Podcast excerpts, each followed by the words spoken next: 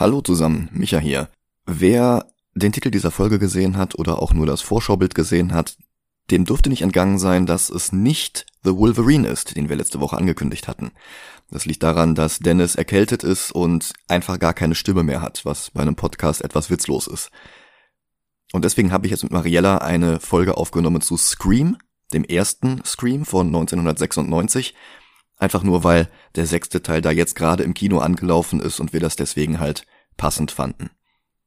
Nächste Woche gibt's dann The Wolverine. Ich bitte um Verständnis.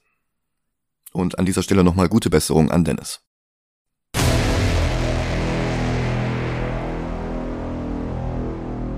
Contentwarnung, Gewalt, logischerweise, aber diesmal auch sexualisierter Natur und das leider nicht nur in der fiktiven Handlung des Films, aber wieder nur am Rande. Außerdem eine ausdrückliche Spoilerwarnung für Scream und erstmal nur die ersten beiden Fortsetzungen und dann noch eine Warnung vor kleineren Spoilern für andere Murder Mysteries, die das Drehbuch beeinflusst hatten. Insbesondere rede ich über Agatha Christie und ihre Romane und alle von uns bereits in dieser Reihe besprochenen Filme sind sowieso Fair Game. Viel Spaß.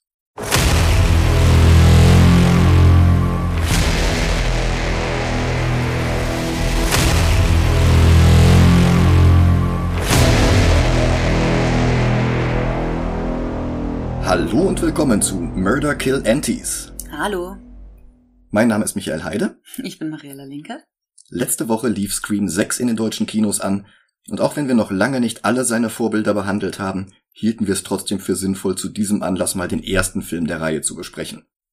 Den habe ich sogar schon gesehen. Ah, okay.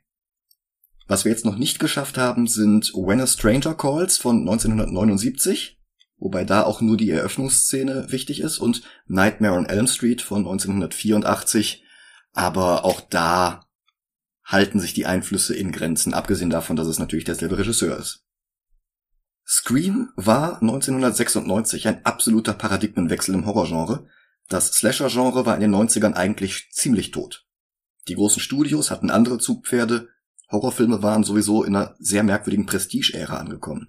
Auf der einen Seite gab es anspruchsvolle Kost wie Dracula von Coppola, Frankenstein von Kenneth Branagh oder Wolf von Mike Nichols, aber selbst bei Indie-Studios waren Slasher-Reihen am Ende der Fahnenstange angekommen. Die bekannten Reihen verloren mit jedem weiteren Teil an Originalität und das Interesse schwand. Alle waren mit den Regeln und Klischees des Genres vertraut und das machte die Filme vorhersehbar und langweilig. Außerdem schrumpften die Budgets bei den Indie-Studios immer mehr und das merkte man den Filmen halt auch an. Newcomer wiederum bestanden zu der Zeit aus Fans, die ihr ganzes Leben lang Filme konsumiert haben und die einiges über das Medium zu sagen hatten, aber wirkliche Slasher-Experten waren da nicht mit bei. Richard Linklater drehte Slacker und Dazed and Confused, Kevin Smith drehte Clerks und Mallrats, Quentin Tarantino Reservoir Dogs und Pulp Fiction und Robert Rodriguez El Mariachi und Desperado. Es gibt ein oft zitiertes Mantra für Schreibende Write what you know, also schreibe über das, was du kennst. Und was diese jungen Autoren und Regisseure kannten, war Popkultur, insbesondere die Filme ihrer Vorgänger. Und die Drehbücher, die sie schrieben und verfilmten, waren voll von Klugscheißern, die minutenlange Monologe hielten über Madonna, über Superheldencomics und über jede Menge Filme. Wes Craven, der mit Last House on the Left einen der wichtigsten Vorfahren und mit Nightmare on Elm Street einen der bekanntesten Vertreter des Slasher-Genres gedreht hatte, schloss mit Freddy's New Nightmare das Genre im Grunde ab. Ein selbstreferenzieller Film über die Filmreihe selbst und über Craven und seinen Cast, die von Freddy Krueger terrorisiert wurden. Gucken wir uns irgendwann noch an. Aber mehr konnte man aus Slasher-Filmen einfach nicht herausholen. So schien es zumindest. Auftritt Kevin Williamson. Auch der war ein Filmfan wie Smith oder Tarantino vor ihm. Er hatte eigentlich als Schauspieler angefangen, bekam aber nicht viele Rollen und nahm Unterricht in szenischem Schreiben an der UCLA. Sein erstes verkauftes Drehbuch war Killing Mrs. Tingle, das er einige Jahre später dann auch selbst verfilmte. Sein zweites Drehbuch war beeinflusst vom Gainesville Ripper, der 1994 in Florida ein paar College-Studenten tötete, weil er ein berüchtigter Superstar wie Ted Bundy werden wollte.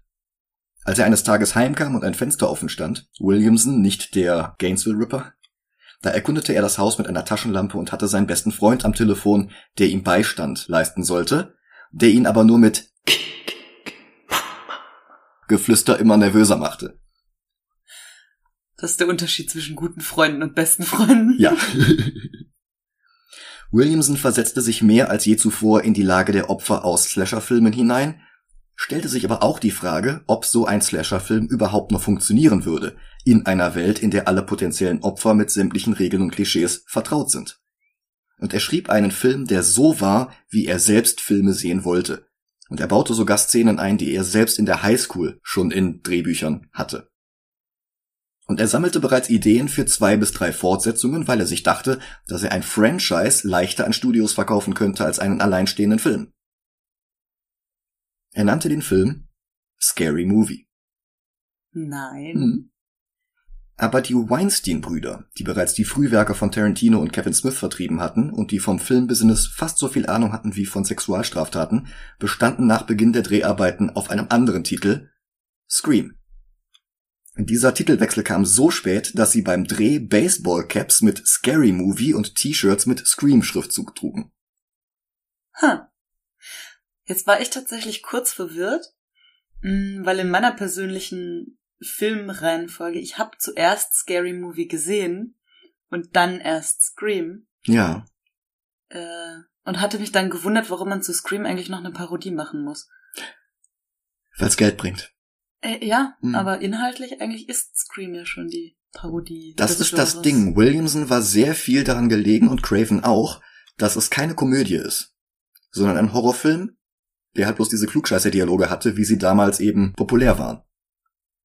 Also die, der hat halt schon sehr viel Augenzwinkern, aber das hatten andere Slasher-Filme davor auch schon, wenn ich an sowas wie Chucky denke oder, oder Leprechaun. Aber ähm, bei Williamson hattest du halt wirklich pointierten Humor, intelligente Beobachtungen über das Genre und dann auch noch eine spannende Handlung. Ja, einen menschlichen Killer. Also es ist ja, er ist immer noch gesichtslos und stumm, wenn ich mich nicht irre auch. Außer am Telefon. Außer im Telefon. Ähm, er ist aber trotzdem menschlich. Also er ist verletzbar. Ähm, er macht Fehler. Ja. Er lässt sich ausbremsen. Ich meine, am Ende ist er immer noch das übermächtige maskierte Monster. Das ein irgendwie. Stück weit, ja. Aber ähm, also ich finde, er unterscheidet sich schon von den anderen Killern in dem Genre massiv. Ja, kommen wir gleich mal drauf zurück, wenn wir den nochmal gesehen haben. Mhm. Wes Craven wollte erst gar nicht Regie führen. Dann hörte er, dass Drew Barrymore für den Cast bereits unterschrieben hatte und er merkte, welche Dimensionen diese Produktion haben sollte. Dass das eben nicht einfach nur so ein für 200 Dollar in fünf Tagen gedrehter Billigfilm ist, sondern dass da wirklich ein Studio hintersteht, das auch einen gewissen Anspruch an Qualität hat und das den auch wirklich groß vermarkten will. Andere Regisseure, die in Erwägung gezogen worden waren, sind Quentin Tarantino, Danny Boyle, George Romero, Sam Raimi und Robert Rodriguez, der zwei Jahre später ein anderes Skript von Kevin Williamson verfilmte, bei dem die ProtagonistInnen mit den Regeln von Horrorfilmen ebenfalls bereits vertraut waren. Das war The Faculty. Craven geriet ständig mit dem amerikanischen Äquivalent der FSK aneinander, aber der Versuch, ein R-Rating zu vermeiden, weil das bei dem Filmbudget die Einnahmen zu stark eingeschränkt hätte, kam dem Film letztlich sogar zugute. Weil er eben dem Film einen gewissen Anspruch verlieh. Trotz des Genres und trotz der teilweise auch kruden Dialoge. Und Scream belebte das komplette Genre wieder neu. Aber darüber sollten wir reden, wenn wir den Film nochmal gesehen haben. Das machen wir jetzt. Bis gleich. Bis gleich.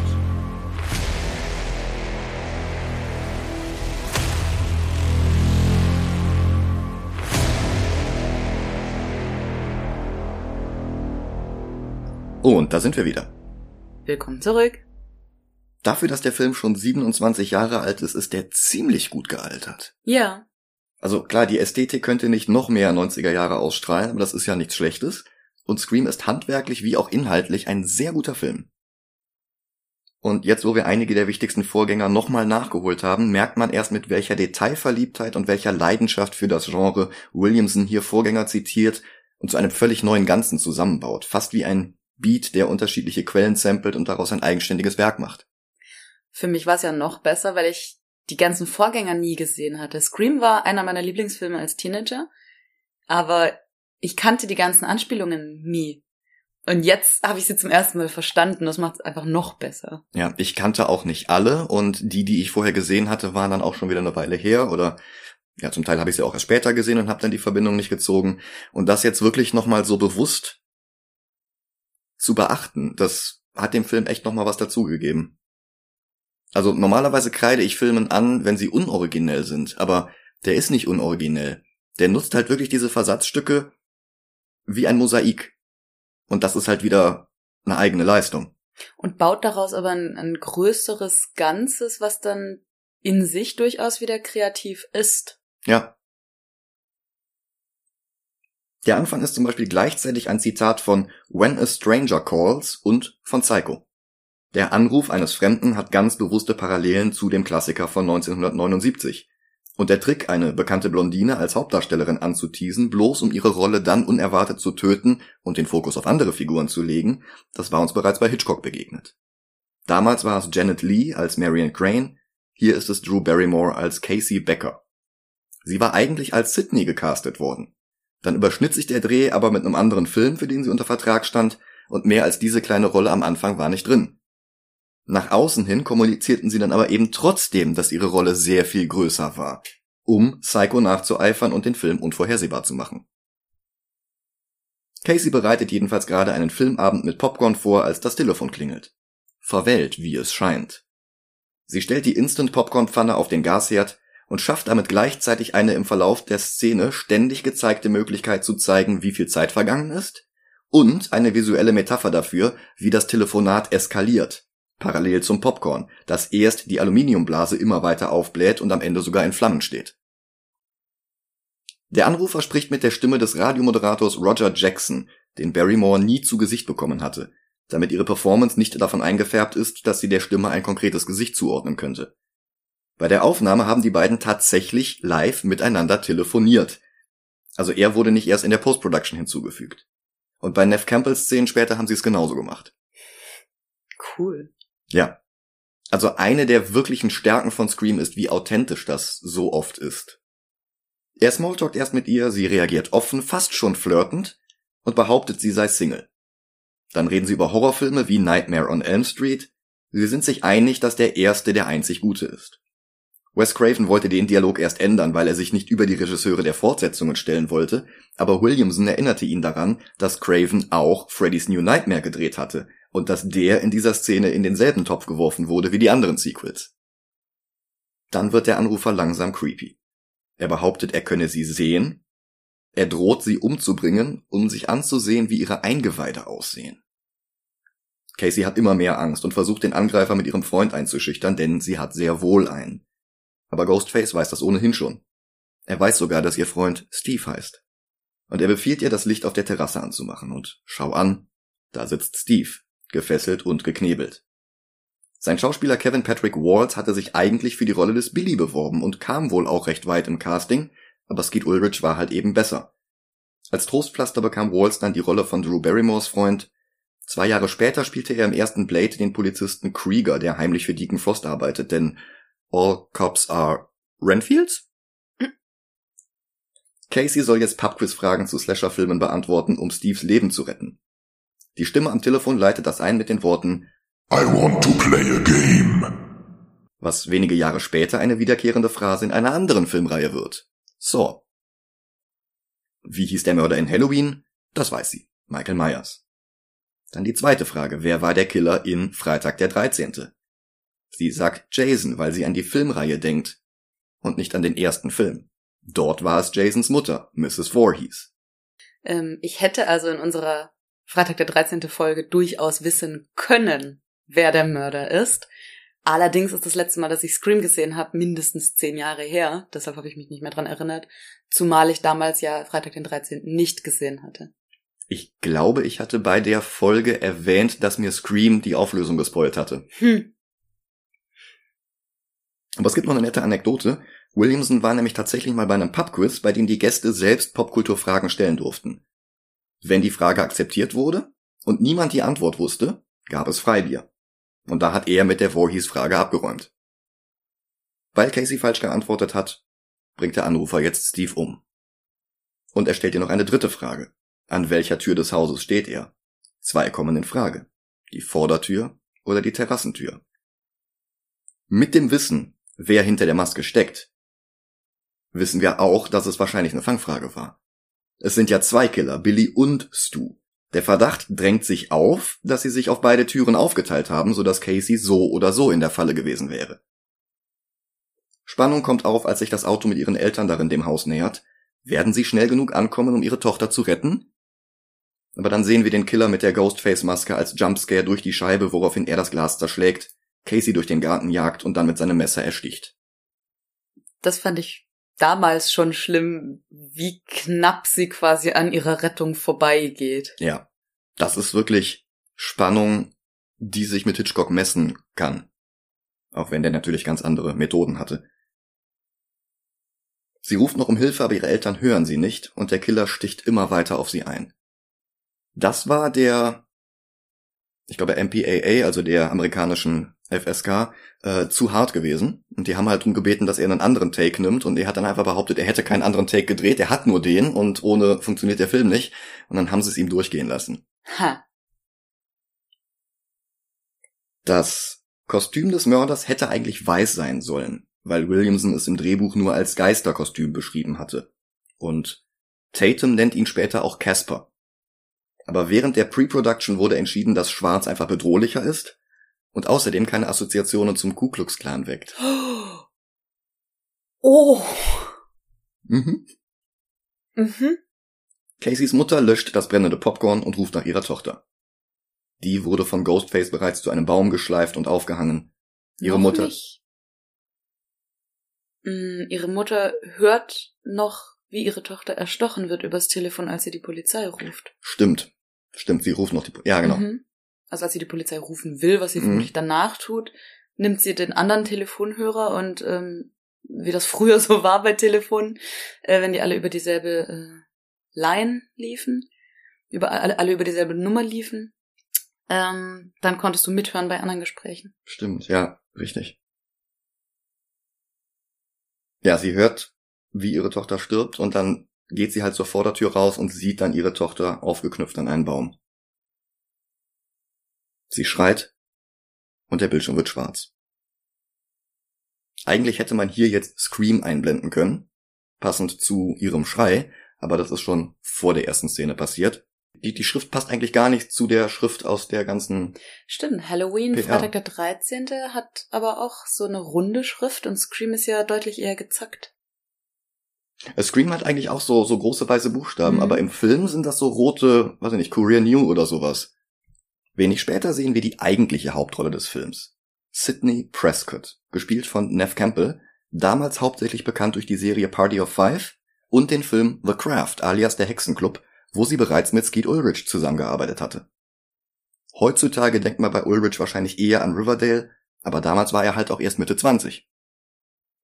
Er kommt jetzt zu ihrem Schlafzimmerfenster herein, wie Johnny Depp in Nightmare on Elm Street.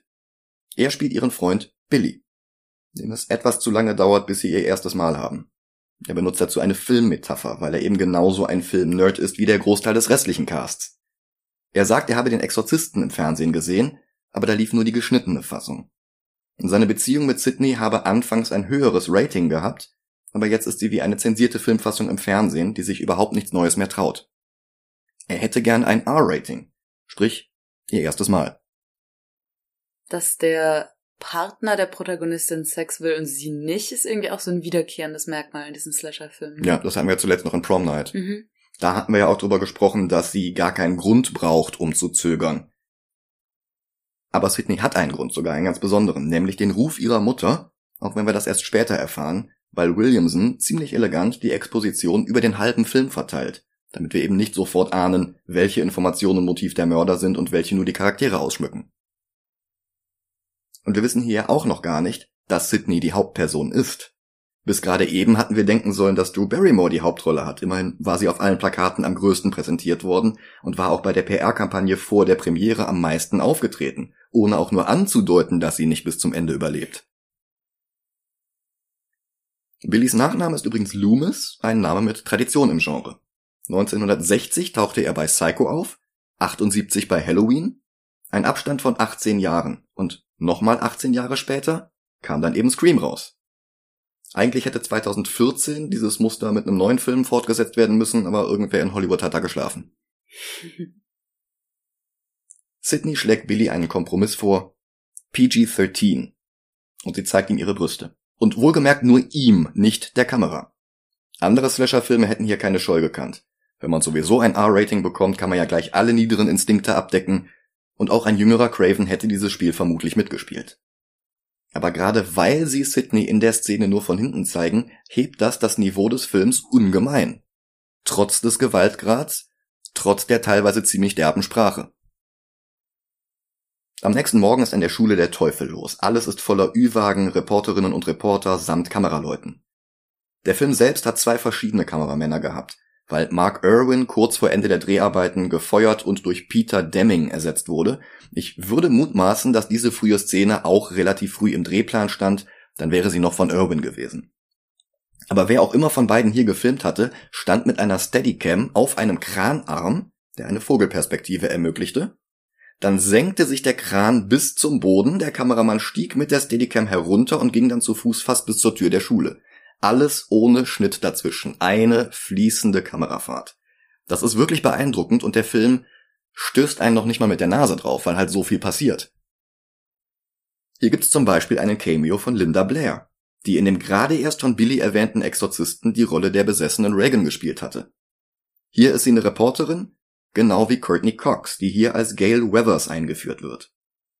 Cox war nach Barrymore der wahrscheinlich größte Star des Films, zumindest 96. Bekannt wurde sie in den 80ern mit Rollen in Die Spezialisten unterwegs und Masters of the Universe. Als Scream gedreht wurde, war sie aber allen nur noch als Monica Geller vertraut, denn Friends war gerade in der dritten von zehn Staffeln. Heute kaum mehr vorstellbar, aber Gail passte eigentlich überhaupt nicht zu ihrem Image damals. Und die haben sich erst gescheut, ihr die Rolle zu geben, aber sie war hartnäckig und hat darauf bestanden und hat dann auch im Casting überzeugt und sie ist wirklich gut. Mhm. Und sie wäre auch gar keine schlechte Lois Lane gewesen zu der Zeit. Das hätte so eher die, die freundliche Monika und die doch sehr ehrgeizige Gail kombiniert. Mhm. Achso, außerdem hatte sich Courtney Cox damals gerade frisch von ihrem Freund getrennt. Den Namen habt ihr vielleicht schon mal gehört, vor allem wenn ihr diesem Podcast folgt. Michael Keaton.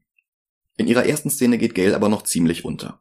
Der Fokus liegt auf Sydney und ihrer besten Freundin Tatum, kurz Tate. Ich weiß nicht, ob das eine bewusste Anspielung auf Sharon Tate ist, das berühmteste Opfer von Charles Mansons Bande, aber vielleicht war Williamson auch nur großer Fan von Tatum O'Neill aus Paper Moon. Ich habe da nie ein Interview drüber gehört. Egal, wo der Name herkommt, sie wird gespielt von Rose McGowan, die fünf Jahre später eine der Hauptrollen in Charmed bekam. Noch später war sie eine der Schlüsselpersonen in der MeToo-Bewegung als eine der Klägerinnen gegen Harvey Weinstein, einen der Produzenten von Scream, auch wenn sein Bruder Bob mehr am Film gearbeitet hatte als er. Sie sagt, dass Harvey sie 1997, also ein Jahr nach Scream, vergewaltigt hat.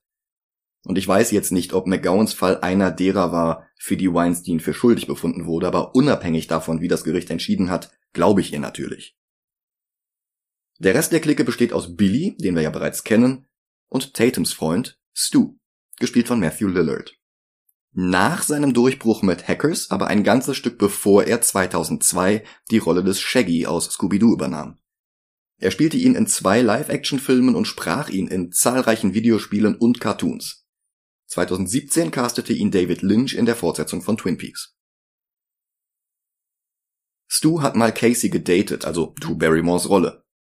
Und mit dem Wissen, dass sie ihn für Steve verlassen hatte, und dem Wissen, dass er und Billy die beiden Mörder unter der Maske sind, ist dann auch klar, warum Casey und Steve als die ersten Opfer dieser Mordserie ausgewählt wurden. Eifersucht. Vor allen Dingen, als sie dann auch noch anfing, am Telefon mit einem Unbekannten zu flirten. Sydneys Mutter ist jetzt nicht mitgerechnet, die war eigentlich das erste Opfer, aber dazu komme ich gleich noch. Das fünfte Rad am Wagen ist Randy, gespielt von Komiker Jamie Kennedy. Er profitiert hier sehr von Williamsons Drehbuch. Denn nach seinem Ausstieg aus der Scream-Reihe war er nie wieder so gut und so sympathisch wie hier. Mit James Gunn drehte er den Superheldenfilm The Specials, da rede ich vielleicht mal irgendwann mit Dennis rüber, auch wenn es keine Comic-Verfilmung ist. Und im zweiten Die Maske-Film beerbte er Jim Carrey. Darüber werde ich irgendwann mit Dennis reden müssen. 2007 moderierte Kennedy auf der E3 die Pressekonferenz von Activision, scheinbar alkoholisiert und ohne eine Ahnung von Videospielen oder von den Gästen, die er interviewen sollte.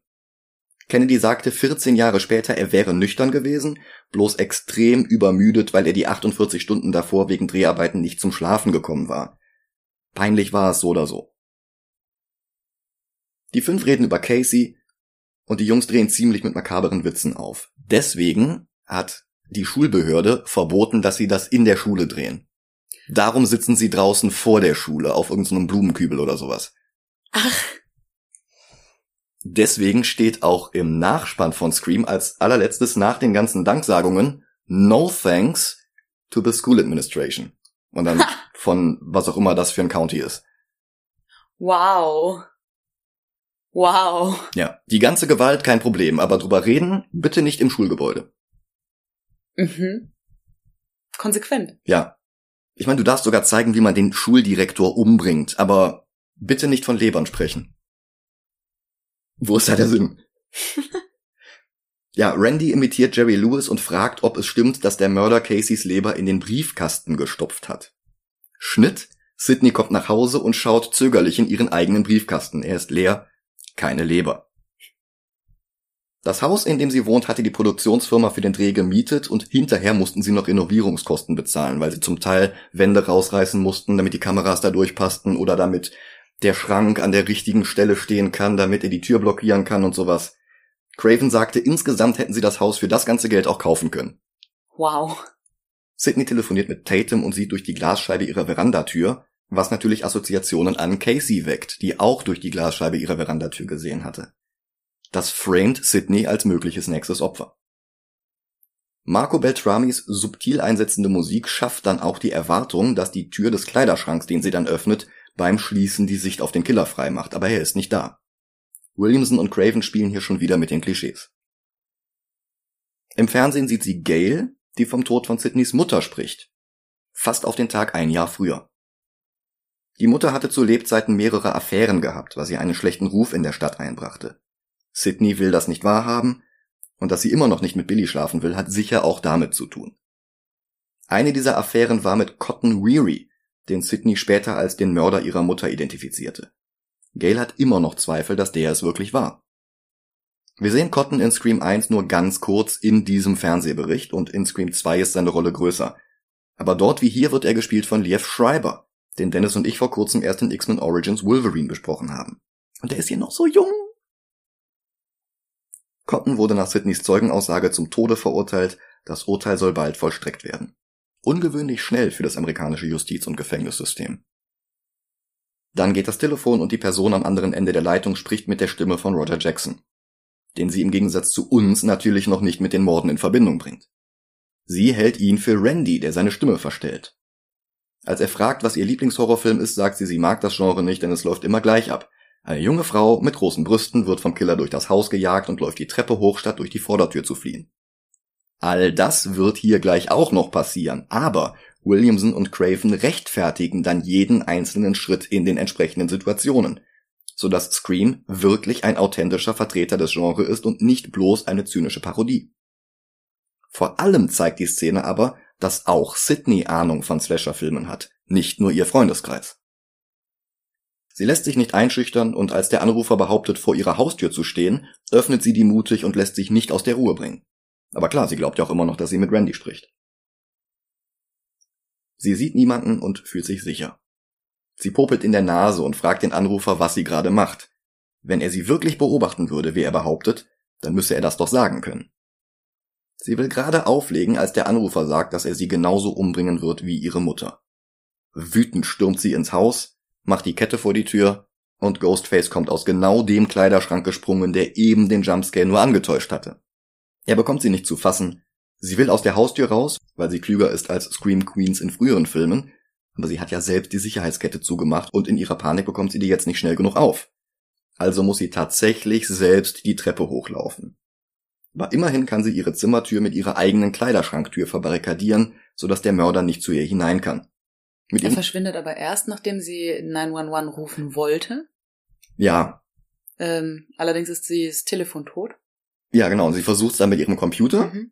Und in einer Deleted Scene gab sie hier auch noch ihre Adresse an. Es wäre die Elm Street gewesen.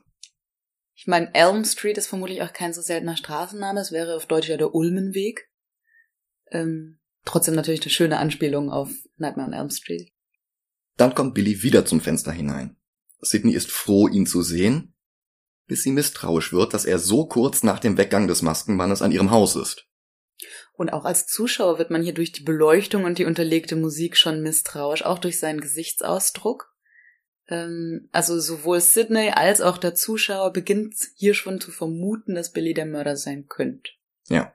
Das wird dann nochmal dadurch unterstrichen, dass ihm zu dem Zeitpunkt ein Handy aus der Tasche fällt, das damals noch so ungewöhnlich war, dass ihn später auch der Polizist fragt, was machen Sie denn mit einem Handy? Und äh, ich kurz lachen musste. Ja. er sagt dann zum Sheriff, äh, das hat doch so ziemlich jeder, aber das stimmte 96 noch nicht. Vor allem nicht Teenager, die noch in die Schule gingen.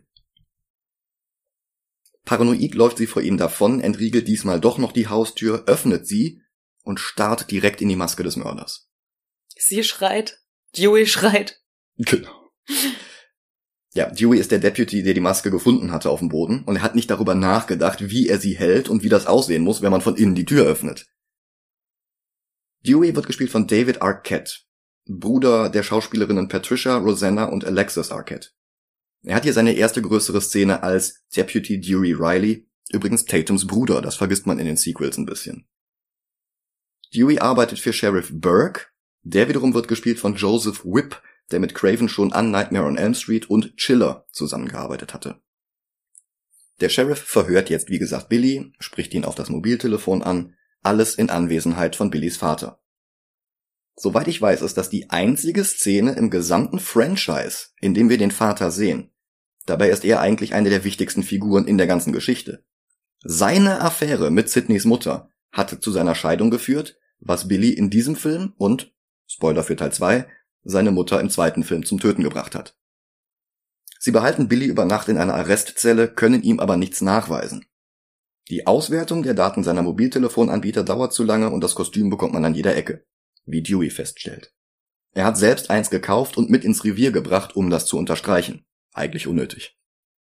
Aber der Name auf der Packung ist nicht Ghostface, sondern Father Death damit sollte der Verdacht subtil auf Sidneys Vater gelenkt werden.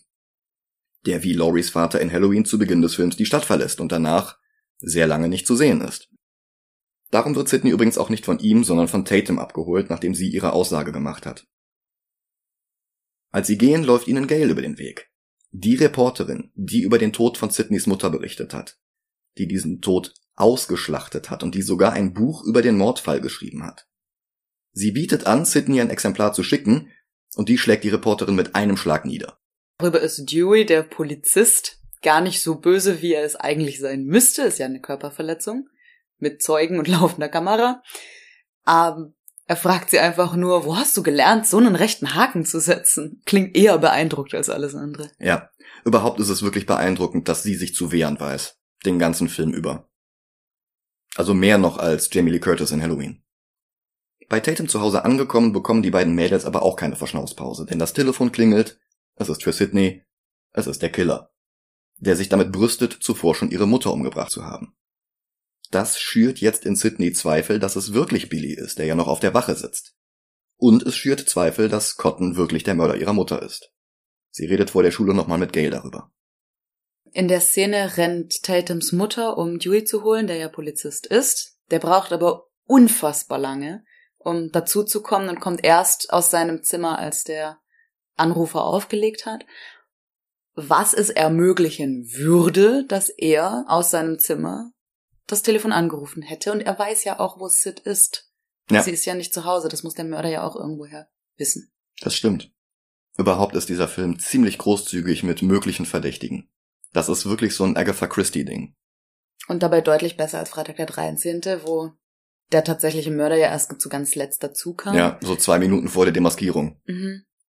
Hier haben wir wirklich einen Haufen Verdächtige, die es alle gewesen sein könnten. Mhm.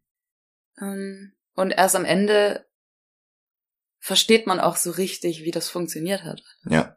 Fast alle der Verdächtigen haben für mindestens einen Mord ein Alibi, was sich aber natürlich ganz leicht damit erklären lässt, dass es zwei Mörder sind. Mhm. Ja. Unter anderem Billy ihr Freund, der auch wusste, wo sie war. Und den trifft sie jetzt in der Schule wieder, weil er freigelassen wurde. Und Ulrichs Performance ist wirklich unglaublich. Man kann nie sagen, ob er beleidigt ist, weil seine Freundin ihn fälschlich beschuldigt hat, oder ob er ihr verheimlicht, dass er tatsächlich der Mörder ist. Bis hierhin war das ein Crescendo, das ihn immer verdächtiger hat aussehen lassen. Und jetzt sieht es so aus, als könnte er es nicht gewesen sein. Und den Rest des Films versucht der Film immer mehr, ihn unschuldig aussehen zu lassen, gleichzeitig aber immer diesen leichten Zweifel noch aufrecht zu erhalten. Also das ist wirklich kunstvoll. Seine Blicke, seine Körpersprache, seine Stimme, das ist alles komplett ambivalent, so dass man ihn unterschiedlich liest, je nachdem, ob man den Film zum ersten oder zum zweiten Mal sieht. Das sagt auch Randy an einer Stelle später im Film. Uh, he's got killer printed all over his forehead. Ja. Am Anfang hat Randy gemutmaßt, dass Stu der Mörder ist. Mhm. Und später mutmaßt er, dass Billy der Mörder ist. Mhm. Er liegt mit beiden Schätzungen richtig. Und gleichzeitig wird auch Randy immer verdächtiger, weil er ja der er ist das fünfte Rad am Wagen, er hat als einziger äh, keine romantischen oder sexuellen Verbandlungen. Nee, er hätte gerne was mit Sydney und die kriegt er nicht Ja, und das wäre ein er ein mögliches Motiv. Motiv. Genau. Mhm. Und er ist der Filmnerd, der äh, uns später auch quasi die Regeln des Genres erklärt und die Regeln ähm, den beiden, also Stu, die Regeln erklärt, warum Billy der Mörder sein könnte. Ja. Aber dadurch, dass sie Randy zu einem der möglichen Verdächtigen machen, wirken seine Beschuldigungen gegen Billy und Stu auch schon wieder weniger zuverlässig. Also das ist wirklich geschickt. Es wurde oft spekuliert, dass Ulrich nur gecastet wurde, weil er einem jungen Johnny Depp ähnlich sah, der ja eine der Rollen in Cravens erstem Nightmare on Elm Street hatte. Aber Craven sagt, es lag wirklich nur an seiner Performance und ich habe keinen Grund, das nicht zu glauben. Direktor Himbry, gespielt von Henry Winkler, dem Fonz aus Happy Days, hat zwei Schüler in seinem Büro, die mit Father Death Masken durch den Flur gelaufen waren und die anderen in Panik versetzt hatten. Aus Jux. Er verweist beide von der Schule. Und die Szene erinnert ein wenig an Prom Night, wo Leslie Nielsen ja seinen Filmsohn Alex, den tatsächlichen Mörder, und Bully Lou in sein Büro bestellt und ähnlich rügt. Sogar das holzgetäfelte Büro sieht fast identisch aus. Jetzt weiß ich nicht, ob in den 90ern einfach die Büros von Schuldirektoren so aussahen in den USA. Vielleicht haben sie sich auch ein Büro ausgesucht, das dem ähnlich sieht. Hm. Weil Prom Night war in jedem Fall ein großer Einfluss auf diesen Film, wie wir ja wissen. Auf einer Schultoilette, die auch ein bisschen an Prom Night erinnert, auch wenn der Spiegel heil ist, wird Sydney dann erneut vom Killer aufgelauert. Sie kann wieder knapp entkommen. Direktor Himbry ruft daraufhin aus, dass die Schule bis auf weiteres geschlossen bleibt, dass es allerdings auch eine von der Polizei verhängte Sperrstunde gibt, nach der niemand mehr das Haus verlassen darf. Also entscheiden sich die Jugendlichen erstmal eine fette Hausparty zu schmeißen. Die Kinder gehen und er bleibt in seinem Büro allein zurück. Es klopft an der Tür, aber dort steht niemand. Himbry wird paranoid und erschrickt sich vor der Maske, die er den Kids selbst abgenommen hatte. Dann geht er auf den Flur, aber dort ist nur Hausmeister Fred, ein Cameo von Wes Craven selbst, im Kostüm von Freddy Krueger aus dem ersten Nightmare. Er öffnet seinen Schrank und schon wieder glauben wir, dass der Mörder hinter der Schranktür lauert. Tut er aber nicht. Er steht hinter der Bürotür und tötet Himbry. Und dann spiegelt sich seine Maske im Auge des toten Rektors. Das ist ein sehr, sehr cooler Shot. Der Tod des Schulleiters hatte gar nicht im Skript gestanden, aber Bob Weinstein hatte bemängelt, dass 30 Seiten lang kein einziger Mord in diesem Slasher-Film passiert. Craven und Williamson ließen also den Fonts über die Klinge springen, was angenehmerweise zugleich ein Plothole später im Film schloss, dazu komme ich dann. Noch weiß aber niemand von Himbrys Tod und die Kids feiern erstmal. Dazu läuft Schools Out von Alice Cooper. Bei anderen Filmen würde ich mich über diese ziemlich low-hängende Fruit beschweren, aber zu Scream passt es. Diese Teenager sind alle so popkulturaffin, dass sie tatsächlich zu solchen offensichtlichen Songs greifen würden. Das ist plausibel. Sydney unterhält sich mit Tatum über ihre Mutter und die Gerüchte über sie. Was, wenn es wirklich nicht Cotton war? Tatum sagt, Sydney benimmt sich wie in einem Wes Carpenter Film. Hahaha. Ha, ha. In der Videothek, in der Randy arbeitet, blüht das Geschäft, weil allen der Sinn nach Horrorfilmen steht. Stu lädt ihn auf seine Party ein und die beiden spekulieren, wer der Killer ist.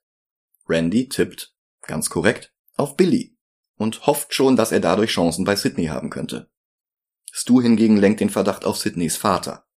Randy sagt, der ist bestimmt schon tot, der wird zum Ende des Films plötzlich gefunden. Womit er auch komplett richtig liegt. Ja, außer dass er nicht tot ist. Ja. Aber ja, der liegt wirklich sehr, sehr nah mit seinen Prophezeiungen. Und überhaupt, es gibt doch Regeln. Die Polizei müsste eigentlich nur mal Prom Night sehen, dann wüssten sie, dass alle verdächtig sind. Als wir Prom Night gesehen haben, hatten wir gerätselt, was genau sein Einfluss auf Scream gewesen sein könnte. Und jetzt ist es klar, das war dieser Überfluss an Red Herrings. So viele, von denen wir glauben konnten, sie wären der Killer. Lou, Leslie Nielsen, der Hausmeister und, und, und. Und genau das macht Williamson hier in Woodsboro ja auch. Wir können einfach nicht wissen, wer es ist. Und sogar Personen, die wir mittlerweile aus den Fortsetzungen eindeutig als die Guten geframed bekommen haben, werden hier grundsätzlich zu den Verdächtigen hinzugezählt. Du hast ja gerade schon Dewey erwähnt, aber Gail auch. Die könnte es auch sein. Und ja, ja, Randy halt auch. Ich meine, Gail wird ja sowieso als ähm, moralbefreit dargestellt. Oh ja. Äh, die den Tod oder die Ermordung von Sids Mutter ausschlachtet Mhm. und ähm, das Leid immer wieder medial aufbereitet. Ja. Die aber gleichzeitig, äh, da gibt's eine schöne Szene direkt vor der Schule ähm, mit Kenny. Mhm.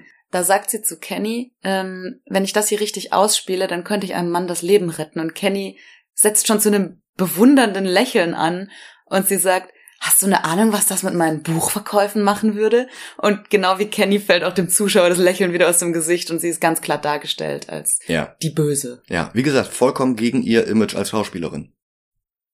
Eins noch zur Videothek. Da ist nämlich auch so eine Art Cameo von Jamie Lee Curtis. Denn in der Videothek hängt ein Plakat für ihren Film Mother's Boys von 1993. Einer der aktuellsten Filme von ihr zu dem Zeitpunkt gewesen. Sowas wie My Girl 2 hätte man für den Horrorfilm nicht nehmen können. Da ist sie auch, glaube ich, gar nicht auf dem Poster. Sidney, Dewey und Tatum überlegen dann, wer Sidney spielen würde, wenn ihre Erlebnisse verfilmt würden. Sidney sagt, bei ihrem Glück würde es am Ende noch Tori Spelling aus Beverly Hills 90210. Lass uns da nochmal drüber reden, wenn wir Scream 2 gucken. Oh nein. Dann trennt sich Dewey von ihnen, die Mädels gehen in einen Supermarkt und wir sehen in der Glasscheibe eines Kühlregals die Spiegelung von Ghostface. Das könnte also durchaus Dewey sein, von dem sie sich gerade getrennt haben. Und erst danach sehen wir ihn wieder, als er mit einem Eis in der Hand zum Sheriff geht. Der ihn fragt, wo er denn die ganze Zeit war. Dabei Mhm. hätte er doch eigentlich gleich dort sein müssen. Ja. Der Sheriff hat wieder mit dem Rauchen angefangen und immer wenn er die Zigarette zum Mund führt, spiegelt Dewey das mit seinem Eis. Das war beim Drehtag von Arquette improvisiert gewesen. Der Sheriff weist ihn darauf hin, dass der Anruf bei, Casey? war das der bei Casey oder war das, nee, das kann ja nicht. Das muss ja eigentlich später gewesen sein. Das muss ja eigentlich der bei, bei, ähm, bei Tatum gewesen sein. Weil vorher war der Vater ja noch in der Stadt. Caseys Mord ist ja als allererstes geschehen, da war der Vater noch zu Hause. Aber sie haben gesagt, sie cross-referenzen jeden, der bei Casey angerufen hat und bei Sid. Mm, Und das ist durchaus möglich, weil es geht nicht darum, dass sie das physische Telefon des Vaters hatten von Anfang an. Sie sagen, der Sheriff fragt Dewey in der Szene, ob es möglich ist, dass jemand das Telefon geklont hat. Mhm. Und sie sagen später auch, sie hätten das Telefon geklont. Sie hatten also zu Beginn noch nicht das physische Telefon des Vaters, Ah, aber eine geklonte Version, die es ihnen erlaubt hat, mit derselben Nummer irgendwo anzurufen. Ah, ja, stimmt. Abends läuft Dewey dann Gail über den Weg die beiden hatten vorhin schon kurz miteinander geflirtet und jetzt machen sie weiter. Dewey, weil er ein verliebtes kleines Hündchen ist, Gail, weil sie eine Chance sieht, die Situation für ihre Zwecke nutzen zu können. Und sie geht mit dem Deputy auf Stu's Party. Tatum wirft ihren Bruder gleich wieder raus und die Reporterin erst recht, aber Gail nutzt die Gelegenheit noch, um schnell eine Kamera unter dem Fernseher zu verstecken, die die Party kabellos zum Ü-Wagen streamt. Damals war allerdings die Übertragungstechnik noch nicht so gut wie heute und deswegen gibt's eine 30 Sekunden Verzögerung. Stu schickt Tatum zum Bierholen in die Garage. Dort gibt es erst einen Jumpscare mit einer Katze, die durch die Katzenklappe in der Garagenrolltür verschwindet. Dann ist die Tür zum Haus plötzlich verschlossen. Sie fährt die Rolltür mit der Katzenklappe hoch, aber dann bleibt die plötzlich stehen und fährt sogar wieder runter. Sie guckt zurück zum Knopf für die Tür und da steht der Killer. Sie hält ihn für Randy und sie ist die erste im Franchise, die das Kostüm tatsächlich als Ghostface bezeichnet. Ja, und halt eben als Casper. Sie witzelt herum, der Killer reagiert stumm mit Pantomime. Und das ist tatsächlich eher lustig als bedrohlich, auch wenn es nicht unbedrohlich ist. Es ist beides gleichzeitig. Mhm. Es, ist, es ist witzig, weil sie den Killer so gar nicht ernst nimmt. Ja, Und es ist aber gleichzeitig bedrohlich, weil wir als Zuschauer wieder davon ausgehen müssen, dass es der echte Killer ist. ja, und das ist er ja auch. Ja. Ja. Es gab vorhin die harmlosen Kids in der Schule. Die hatten auch einfach nur aus Quatsch so ein Kostüm an. Es ist also nachvollziehbar, dass sie davon ausgeht, dass der Killer nicht auf Stu's Party auftaucht. Ja, und sie sagt ja auch noch zu ihm, zieh das sofort wieder aus. Sid flippt aus, wenn sie dich so sieht. Ja. Macht er aber nicht. Stattdessen zieht er ein Messer und schneidet ihr über den Arm. In Halloween-Läden war danach die Kombination aus der Maske und einem Trickmesser, das falsches Filmblut verschmiert, statt wirklich zu schneiden, ein Verkaufsschlager. Ja, äh, daran erinnere ich mich noch, dass äh, als ich in der Grundschule war, dieses Kostüm gerade wahnsinnig beliebt war, auch unter den Grundschulkindern, was ich so rückblickend ein bisschen makaber finde. Aber äh, da rannten einige mit, mit Ghostface und Trickmesser rum. Ja. Wann ist der Film rausgekommen? 1996? 96. Das Mhm. Sequel 97, der dritte 99 und dann vergingen ein paar Jahre, bis es dann mit Teil 4 weiterging. Ja, dann wird wahrscheinlich gerade Teil 3 einigermaßen zeitnah rausgekommen sein. Und seit 96 war ein bisschen Zeit um äh, für popkulturelle Osmose, Mhm. bis ich in der Grundschule war. Also äh, Ja, hatten die Kinder wahrscheinlich den Film nicht gesehen, hoffe ich. Aber das Kostüm war durchaus bekannt. ja. Das ist ja auch ein cooles Kostüm. Also diese Maske ist inspiriert von Edward Munchs Der Schrei, was ja wieder zum Titel des Films passt. Und diese, diese schwarzen, fast schon wie Dalis Uhren verlaufende Augen, das gibt dem Antlitz eher noch was Trauriges als was Bedrohliches. Ja, Und das ist halt ein Kontrast zu dieser Brutalität und dieser Skrupellosigkeit, mit der er dann wirklich immer wieder auf seine Opfer einsticht. Tatum versucht zu fliehen, aber die Tür ist wieder verschlossen, also versucht sie es durch die Katzenklappe und bleibt stecken. Und Ghostface fährt die Tür hoch. Was ihr einen wirklich unangenehmen Tod gibt. Die Ratingbehörde hatte Craven verboten, den zu deutlich zu zeigen, aber es jetzt gar nicht zu sehen und die Bilder bloß im Kopf zu haben, ist noch schlimmer. also ich find's deutlich genug. Ja. Aber das du, ist auch tatsächlich, finde ich, der schlimmste Tod in diesem Film. ja, du, du hörst halt dieses Knirschen. Ja. Ja. Gates Kameramann hat die Übertragung von der Kamera zum Laufen gebracht und wie du schon sagtest, es gibt einen Lag von ungefähr 30 Sekunden. Der Kameramann ist Earl Brown, mittlerweile bekannt durch Deadwood und durch Preacher, wo er den Vater von Arseface spielte. Hm. Sheriff Root. Billy ist jetzt auch auf der Party angekommen, vermutlich nachdem er gerade Tatum getötet hat. Weil Stu war ja die ganze Zeit auf der Party. Genau, seine Abwesenheit wäre aufgefallen. Billy versöhnt sich mit Sidney und die beiden beginnen im Schlafzimmer zu knutschen. Sie umarmen sich und er sieht hinter ihrem Rücken hoch. Man weiß nicht, ob das der Blick des Freundes ist, der unschuldig verdächtig ist, oder ob er schon wieder was im Schilde führt und tatsächlich sieht er zur Tür, um sicherzugehen, dass sie offen ist, damit Stu später reinkommen kann. Ja, sie reden drüber, dass äh, das Leben kein Film ist oder eben doch. Er sagt, das ist alles ein großer, wundervoller Film, du kannst dir nur dein Genre nicht aussuchen. Hm.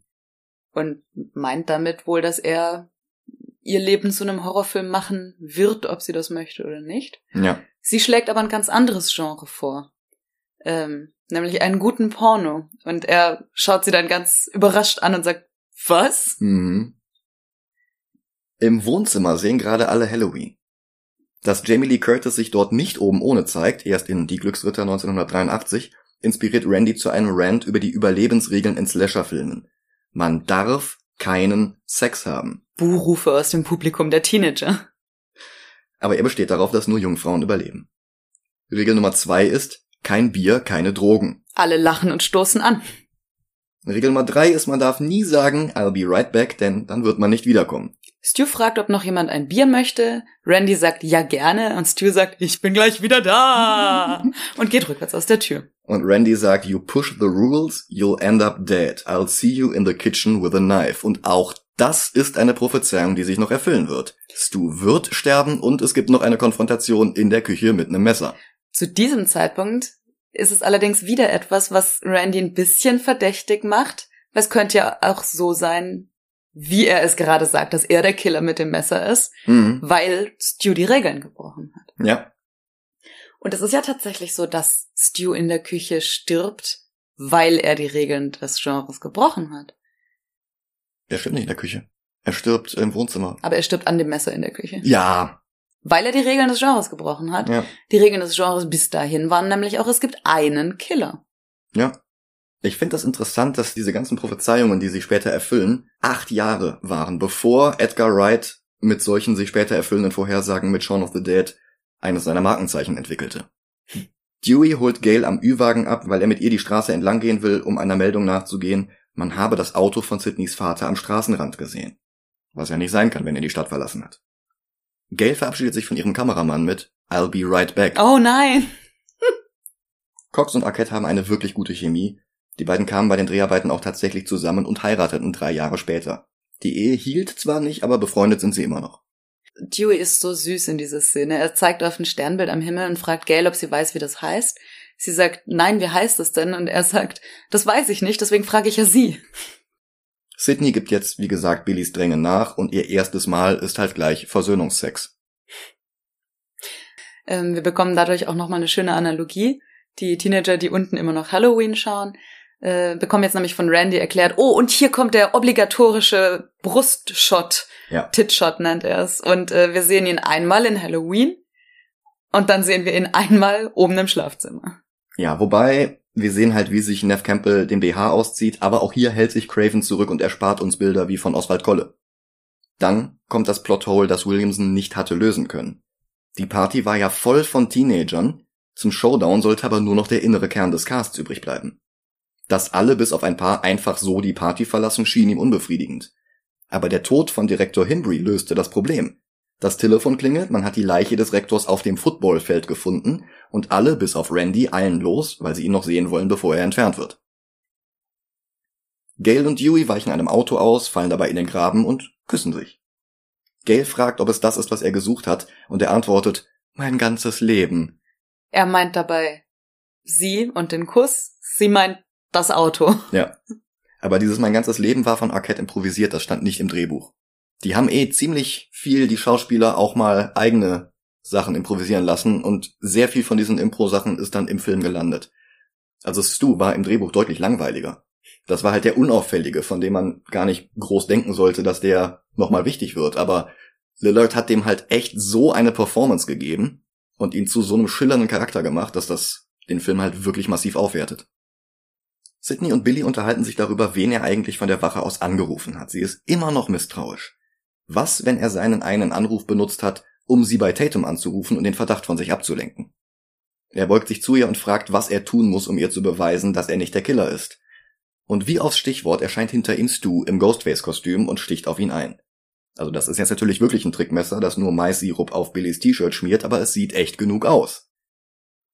Wobei ich hier eine Frage habe, falls Billy seinen einen Anruf benutzt hätte aus dem Gefängnis, hätte er nicht wissen können, dass Sid bei Tatum ist. Er hätte es ahnen können. Der war doch auch auf der Wache, als sie mit Tatum rausgegangen ist. Und er wusste, dass der Vater nicht in der Stadt ist. Okay, dann hat er sich denken können, dass sie nicht alleine in dem Haus bleiben möchte und wahrscheinlich bei ihrer besten Freundin schläft. Ich gebe auch davon aus, dass Stu da angerufen hatte. Also Tatums Freund. Mhm. Denn Billy hatte ja gar nicht den Stimmverzerrer in der Zelle. Ja, und ich glaube, dass auch jemand mithört bei diesem einen Anruf. Das noch dazu, ja.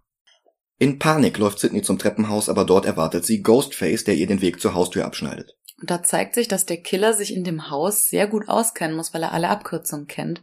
Das verwundert einen nicht, denn es ist ja Stews Haus. Ja. Ihr bleibt nur die Flucht nach oben, wie im Klischee. Allerdings schafft sie es, wie in Texas Chainsaw Massacre aus dem Fenster zu klettern. Es ist eine Anspielung auf Texas Chainsaw Massacre, es ist aber auch eine Anspielung auf den ersten Teil des Films. Als der Killer äh, vor ihrem Zimmer stand, sie die Tür blockiert hat und anders als da, da kam Billy zum Fenster rein und hier geht sie zum Fenster raus. Stimmt, das ist ein schöner Chiasmus, ja. Tatsächlich springt sie dann auf die Plane eines Bootes, was ihren Fall dämpft, und sie rennt zum Ü-Wagen, der ja immer noch vor dem Haus steht. Direkt nachdem sie äh, ihre beste Freundin gefunden hat. Ja, stimmt, sie sieht noch die Leiche. Wir haben uns übrigens beim Filmgucken unterhalten, wo wohl die Garagenausfahrt ist. Denn man sieht sie nicht, wenn man vom Haupteingang des Hauses zur Straße geht. Und so wie die Türe angebracht ist, durch die sie, durch die Tatum geht, wenn sie Bier holen geht, und wo dann hinterher Ghostface steht und den Schalter drückt, impliziert es, dass das Garagentor um 90 Grad versetzt ist. Ja. Wir sehen zwar, dass auch das direkt auf eine Straße mündet, aber dann ist das wahrscheinlich irgendwie eine Ecke. Eckhaus. Ja.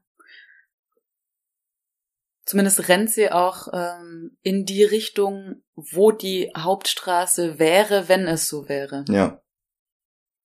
Ja, und da stehen dann wie gesagt der Ü-Wagen.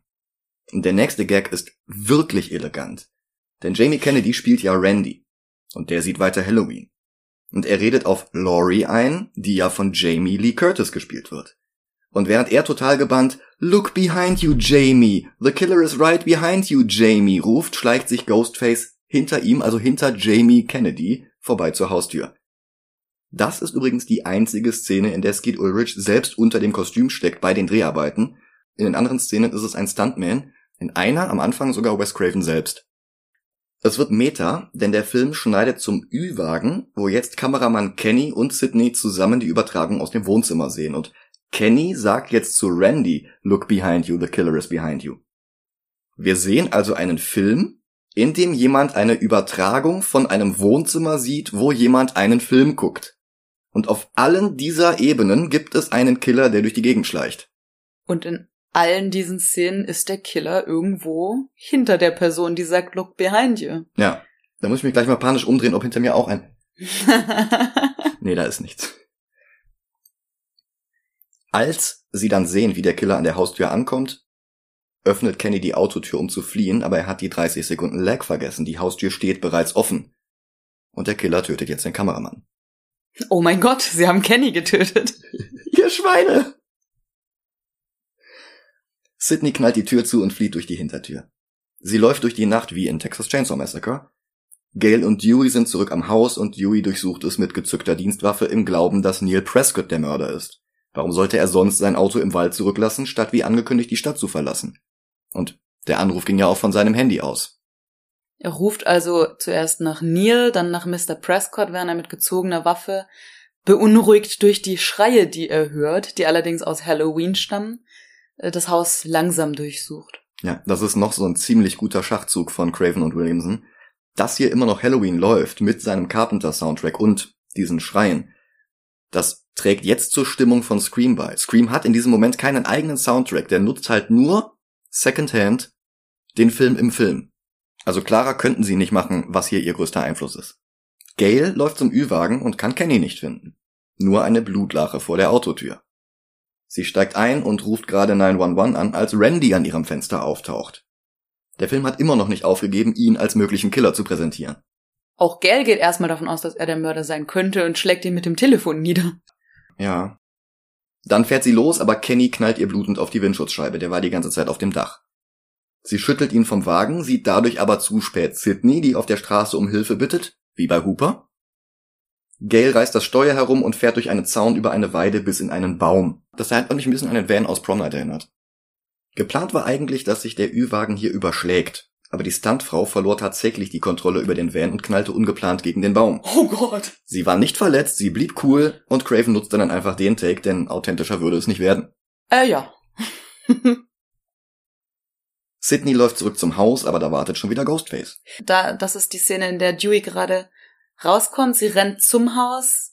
Er fragt Sydney, sie sagt Dewey und er kippt um und man sieht das Messer an seinem Rücken stecken. Ghostface taucht hinter der Haustür auf, zieht das Messer wieder aus Dewey und wischt die Klinge erstmal ab. Und das ist das zweite Mal, dass er das macht. Immer wenn er die Klinge aus einem Opfer zieht und auf Sydney losgehen will, wischt er erstmal die Klinge ab. Nicht, dass sie sich noch was einfängt oder so. Ich meine, gut, sie haben natürlich vor, dieses Messer später noch zu benutzen, um sich selbst Mhm. abzustechen. Vielleicht, Vielleicht haben die nicht, dass irgendwie sie sich Angst, dass die Blutgruppen nicht kompatibel sind und sich dann da, äh, Oder irgendjemand irgendwelche Krankheiten hat. oder das, ja. Ich dachte jetzt an eine Agglutination der Erythrozyten. Ja, ich dachte an Geschlechtskrankheiten. Angeber. Einzige Fachbegriff, den ich zu Blut weiß. Das ist Sydney steigt in Deweys Dienstwagen, ruft über das Funkgerät um Hilfe, bekommt dadurch aber nicht mit, wie Ghostface die Heckklappe lautlos öffnet und sich auf den Rücksitz schleicht, um sie von dort anzugreifen wie Michael Myers in Halloween. Und sie greift sich eine Pistole aus dem Auto und läuft zurück zum Haus. Randy kommt dazu und ruft um Hilfe, aber sie weiß nicht mehr, wem sie überhaupt noch trauen kann. Erst recht nicht, als dann auch noch Stu dazukommt und sich die beiden gegenseitig beschuldigen, der Killer zu sein. Wobei Stu sagt, er hat Billy getötet, also Stu weiß, dass Billy getötet wurde. Das deutet dann schon ziemlich darauf hin, dass er der Killer wäre. Ja. Aber da hat Sydney in dem Moment Nicht geschaltet. Nicht die Nerven ja. für. Und am Ende schreit auch nur noch Randy um Hilfe. Ja. Aber sie sagt fuck you both und Mhm. knallt den beiden die Tür vor der Nase zu. Genau, und dann hört man nur noch Randy schreien. Ähm, er ist wahnsinnig geworden, er ist wahnsinnig geworden. Stu Mhm. schreit nicht mehr ab, sobald die Tür zu ist. Ja. Dann atmet sie kurz durch und stellt fest, Billy lebt noch. Mhm. Denn er kommt, Sirup verschmiert, aus dem Schlafzimmer heraus und krabbelt die Treppe runter. Sie umarmen sich, sie gibt ihm die Pistole und dann öffnet er die Haustür und lässt Randy rein. Randy sagt, Stu ist durchgedreht und Billy dreht sich um und sagt mit einem niederträchtigen Grinsen, We all go a little mad sometimes. Norman Bates Zitat aus Psycho, was er dann sogar noch selber sagt. Er schießt auf Randy, trifft ihn allerdings nur an der Schulter. Er ist vielleicht ein Filmfreak, aber er ist kein Meisterschütze. Dann kommt auch noch Stu dazu, er ist durch die Garagentür ins Haus gekommen, nehme ich an. Vermutlich. Sidney bittet ihn um Hilfe, aber er hält sich nur den Stimmenverzerrer vor den Mund, mit dem sie am Telefon wie Roger Jackson klingen. Denn Billy und Stu sind beide die Mörder. Williamson war sich nicht sicher, ob der Mörder ein Motiv haben sollte, was realistischer wäre, oder kein Motiv, was erschreckender gewesen wäre. Und er entschied sich einfach, den Twist aus mehreren Agatha Christie-Romanen zu übernehmen, am bekanntesten wohl Tod auf dem Nil, und zwei Mörder zu benutzen, die sich gegenseitig Alibis geben konnten. Billy sagt, äh, es sei viel gruseliger, wenn man kein Motiv hat. Dabei ist er derjenige, der eins hat. Ja, Das sogar Stu zu überraschen scheint, der im Hintergrund äh, auch die Stirn runzelt. Aber Randy hatte Billy das vorher in der Videothek gesagt. Billy hatte Randy gefragt, wenn du der Mörder wärst, was wäre dein Motiv? Und er sagt, Millennium, man braucht kein Motiv mehr. Mhm. Und das hat Billy beeindruckt und ich glaube, darum sagt er das jetzt hier. mhm. Und deswegen runzelst du die Stirn, weil er weiß, dass Billy ein Motiv hat. Ah. Ich finde übrigens auch einen Killer ohne Motiv gruseliger, weil es die Opfer meist auch einfach zufälliger macht. Hm, Ich finde auch autotelische Gewalt immer die schlimmste Gewalt in Filmen. Was ist autotelische Gewalt?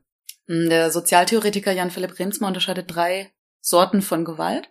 Mhm. Also Remsmar kennst du vielleicht, der ist von der Remsmar-Entführung. Diese, diese Tabak-Erbe. Genau, der Mhm. ist entführt worden und beschäftigt, ich glaube auch vorher schon, aber mindestens seitdem sehr mit Macht und Gewalt. Mm. Und der unterscheidet drei Typen in seinen Theorien von Gewalt. mhm. Das ist die lozierende, die raptive und die autotelische Gewalt. Die lozierende äh, heißt so, weil es darum geht, einen Körper woanders hinzubringen, weil er einem im Weg steht. Also Mhm. wenn ich dein Haus erben möchte und dich umbringe, dann wäre es lozierende Gewalt, weil ich deinen Körper sozusagen aus dem Weg schaffe Mhm. Mhm. damit ich erben kann. Oder wenn du, wenn ich dich ähm, ermorde, damit ich deine Handtasche stehlen kann. Mhm. Dann habe ich ein Motiv, an das ich will, du stehst mir im Weg und deswegen wende ich Gewalt an. Das ist lozierende Gewalt. Mhm. Äh, raptive Gewalt ist einen Körper unter seine Kontrolle bringen, um etwas mit diesem Körper zu tun. Da sprechen wir meistens von sexueller Gewalt, Mhm. aber auch Sklaverei wäre so ein Beispiel. Ah ja, Beispiel. natürlich, ja. Und autotelisch bedeutet zum Selbstzweck. Da ist also die Gewalt um der Gewalt willen. Da geht es darum, den Körper zu zerstören und zwar nicht als Begleiterscheinung äh, oder oder Resultat von, den, Mhm. von einem anderen Motiv, sondern es geht ausschließlich um die Gewalt. Also darum sticht der Killer auch so oft am Anfang auf Casey ein. Zum Beispiel, genau. Hm. Ähm, das kennen wir übrigens auch im deutschen Strafrecht. Ähm, wir haben ja die Mordmerkmale in Paragraph 211 StGB. mhm. Das ist der Mordparagraph und Mhm. Diese Mordmerkmale bestimmen, ob ein Tötungsdelikt ein Mord ist oder nicht. Also viele glauben immer, das hätte was mit Vorsatz zu tun, das ist tatsächlich ziemlich unerheblich, Ach so. ähm, sondern das Vorliegen oder Nicht-Vorliegen dieser Mordmerkmale entscheidet da. Da geht es darum, wie wird die Tat begangen, also hinterhältig, grausam, wie auch Mhm. immer, Mhm. ähm, oder Verknüpfung mit anderen Straftaten, Hm. also zur Auch. Ermöglichung Mhm. oder zur Verdeckung einer anderen Mhm, Straftat, Sexualmord. Hm. Hm. Ähm, genau. Und äh, es gibt die niedrigen Beweggründe. Also Eifersucht, Habgier oder Mordlust. Hm. Und Mordlust ist ziemlich genau autotelische Gewalt. Du beschwerst dich über Agglutination von Erythrozyten. Ja, ich bin auch ein Nerd nur auf einem anderen Gebiet. Ja, ich hatte eine Vampirphase, da habe ich mich ein bisschen mit Blut beschäftigt. Ah, ja, ich hatte eine True Crime Phase. Super. Wir sind genau die richtigen für die Slasher-Filme. Ach so, dass es zwei Killer gibt, erklärt übrigens auch, wie Ghostface so schnell von einem Ort zum anderen kommen konnte. Das ist ein häufiges Trope in Slasher-Filmen. Normalerweise wird es aber nie erklärt, sondern gehört halt zu den Konventionen, aber mit zwei Killern ist das sogar zu rechtfertigen. Billys Motiv ist, dass Sidneys Mutter die Ehe seiner Eltern ruiniert hatte, deswegen hatte er sie auch getötet, auf den Tag genau ein Jahr früher und hatte es nur aussehen lassen, als wäre es Cotton gewesen. Und Stu hingegen, ja, autotelische Gewalt, wie wir gerade erfahren haben.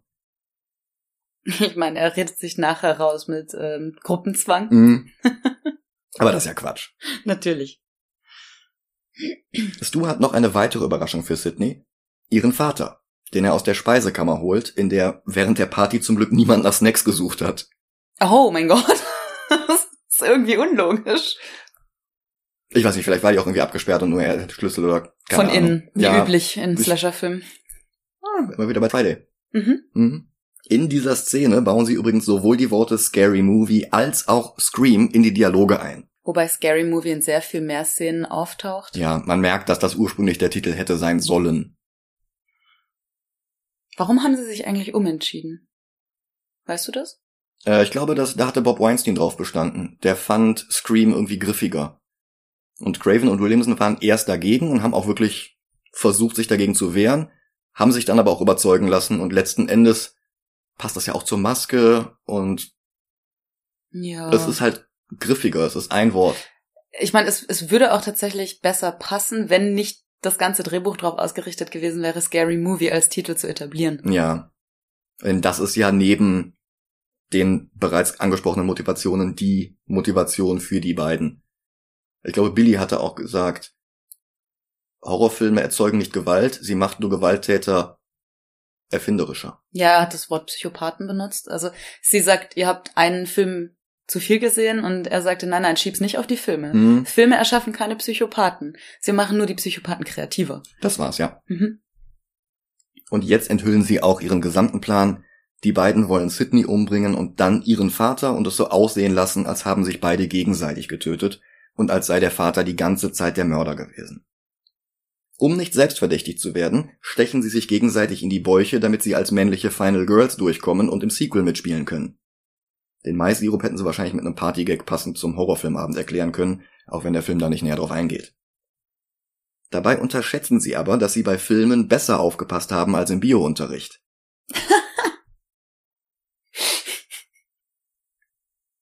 Ihre Wunden sind zu tief und zu gefährlich und sie bluten langsam aus. Stu kann sich kaum noch auf den Beinen halten. Dann eskaliert es immer weiter. Gail ist wieder da und nimmt die Pistole an sich, wird aber überwältigt, weil sie nicht weiß, dass die Waffe gesichert ist, geschweige denn wie man sie entsichert. Aber sie verschafft immerhin Sidney die Gelegenheit, aus der Küche zu fliehen. Und die ganze Zeit läuft im Wohnzimmer weiter Halloween. Wir sind jetzt beim Finale, wo sich Laurie im Kleiderschrank versteckt. Billy durchsucht das Haus nach Sidney und auch die war im Kleiderschrank und kommt jetzt mit dem Ghostface-Kostüm herausgesprungen und rammt Billy einen Schirm in die Brust. Und das ist so schön gemacht. Er hört das Klappern der Kleiderbügel, kommt auf den Kleiderschrank.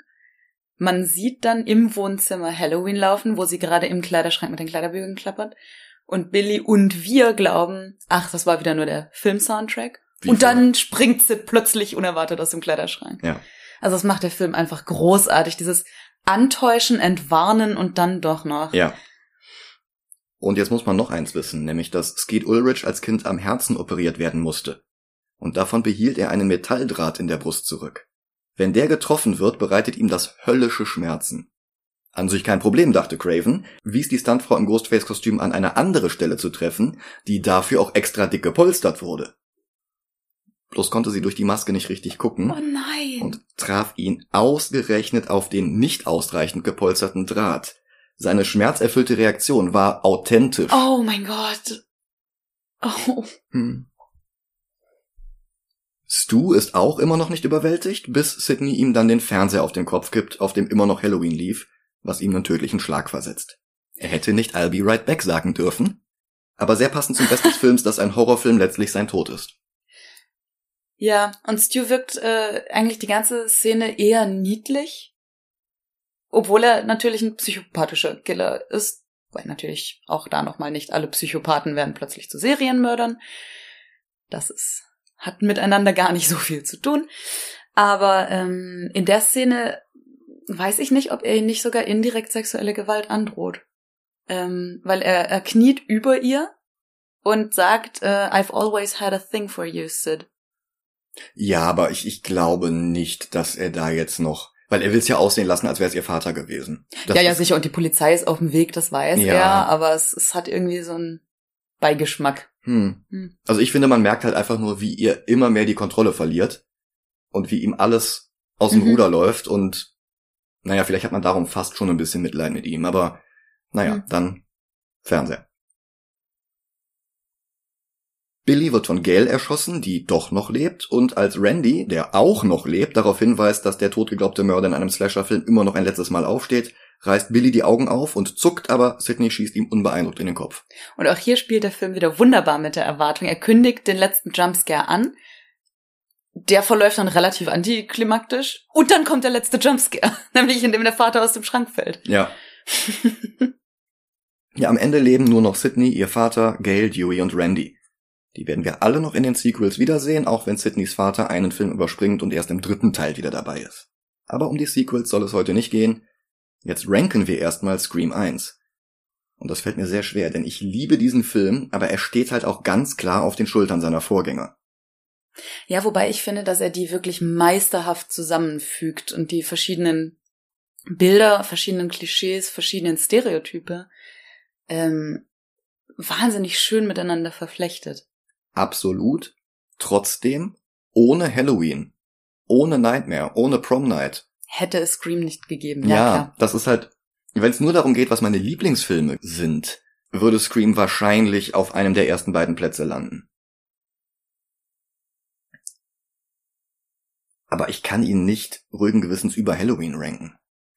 Nee, über Halloween würde ich ihn auch nicht ranken. Ähm, ich würde ihn definitiv über allem ranken, was da so an, an Parodien oder an Kopien eines einzelnen Films noch so gekommen ist. Hm. Aber, oder auch über alle Filme, die einfach nur das Rezept verfolgen, ohne Mhm. was eigenes dazu zu tun. Mm, Aber ich würde ihn auch nicht über die Vorgänger ranken. Über Also- Texas Chainsaw würde ich ihn ranken. Also ich überlege, wir haben auf dem letzten Platz Prom Night, da finde ich Scream besser. Ja. Dann haben wir Friday the 13th, da finde ich Scream auch besser, weil er Er Mehr- macht das besser mit dem Murder Mystery. Ja, er macht das besser mit dem Murder Mhm. Mystery, er macht mehr Grace Notes, er spielt mehr mit der Stimmung, mit der Spannungskurve. Mehr Red Herrings. Ja. Ja, Dann haben wir halt Texas Chainsaw Massacre und da kann ich dir echt nicht sagen, ob drüber oder drunter. drüber. Drüber? Ja. Scream ist drüber. Scream ist drüber. Okay. Also ich fand Texas Chainsaw deutlich schwächer. Von der Spannungskurve her, vom Soundtrack her, von ähm, der Ausgefeiltheit der Geschichte her, mh, würde ich alles immer sagen, Scream drüber. Ja, ich finde halt, äh, Texas war halt so wichtig, weil der einer der Wegbereiter unter anderem für Scream war. Historisch gesehen ist der mit Sicherheit wichtig, Mhm. aber als Film ist er deutlich schwächer. Mhm. Ja, ich sag mal, Scream hatte halt auch ein deutlich höheres Budget und konnte halt mehr machen mit Kamera, mit Soundtrack, mit einem besseren Cast. Aber ja, dadurch wirkt er halt auch unterhaltsamer und professioneller und das ist ja auch nicht schlecht. Ja, sagen wir über Texas. Okay. Damit haben wir Psycho auf dem ersten Platz, Halloween auf dem zweiten und Scream auf dem dritten. Genau. Okay. Dann bedanke ich mich wie immer fürs Zuhören. Ja, vielen Dank. Ich weiß nicht, ob wir es schaffen, noch irgendwie so eine Art Bonus-Bonus-Folge zu Scream 6 zu machen. Ich denke, wir werden die wahrscheinlich eher chronologisch bearbeiten. Und auch jetzt nicht alle am Stück. Aber, ja. Macht's gut. Bis zum nächsten Mal. Ciao, ciao.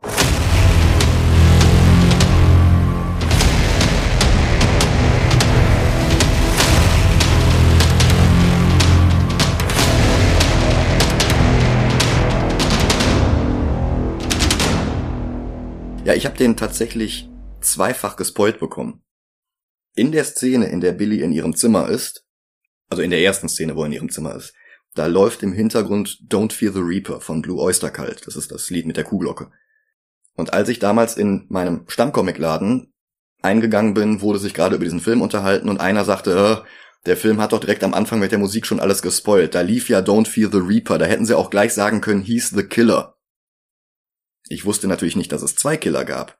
Aber als ich dann später im Internat mit einem Freund geredet hatte, der den Film gesehen hatte und super fand und sagte, wie unvorhersehbar das Ende wäre, da sagte ich, ja, hm, ist mir schon gespoilt worden, dass das der Freund ist. Und er guckt mich an, das ist doch gar nicht der Freund. Es ist der Freund und dessen Freund. Damit war dann eh für mich alles klar. Ich habe den Film dann erst danach gesehen, aber ich habe ihn trotzdem sehr genossen.